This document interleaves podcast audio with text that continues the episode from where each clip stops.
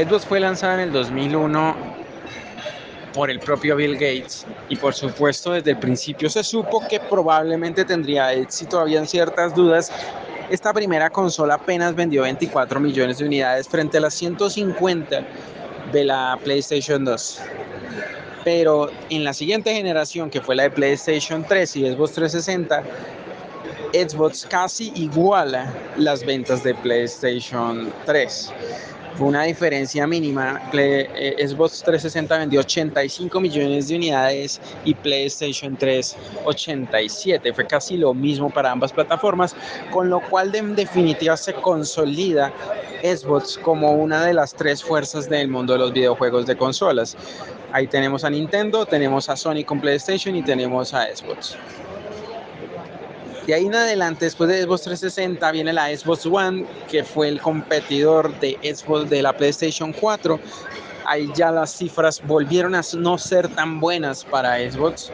Eh, si no estoy mal, las cifras son alrededor de 57 millones de unidades para Xbox One frente a, las a los 130 millones de unidades de PlayStation 4.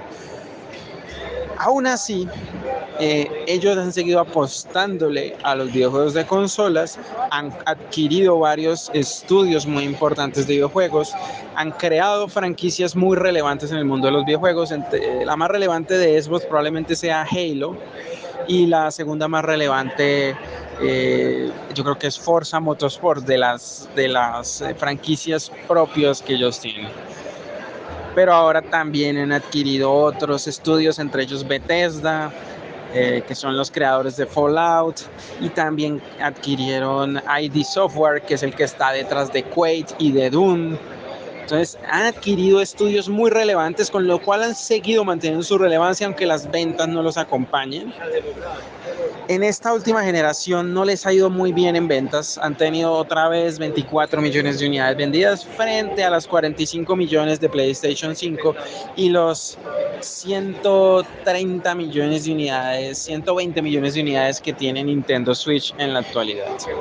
Pero siguen teniendo mucha relevancia por los estudios que tienen, los estudios de videojuegos que tienen y ahora le están apostando mucho a que todos esos juegos que generan sus propios estudios estén disponibles a través de la nube eh, en Xbox Game Pass. Entonces Xbox Game Pass se transformó como en una especie de Netflix de los videojuegos y es el principal tipo de plataforma de juegos, eh, la principal plataforma de videojuegos en línea que hay en la actualidad.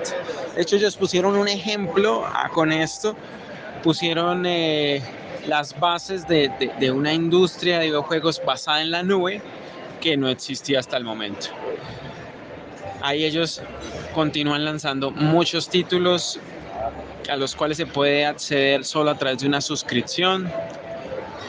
Eh, también ahí lanzan sus videojuegos exclusivos y se pueden jugar ya no solamente en la consola, sino también eh, en PC.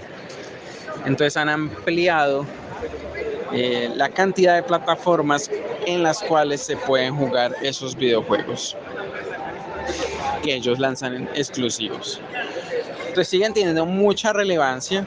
Acaban de adquirir Activision Blizzard, que son los que están detrás de Call of Duty, y con eso siguen manteniendo una relevancia.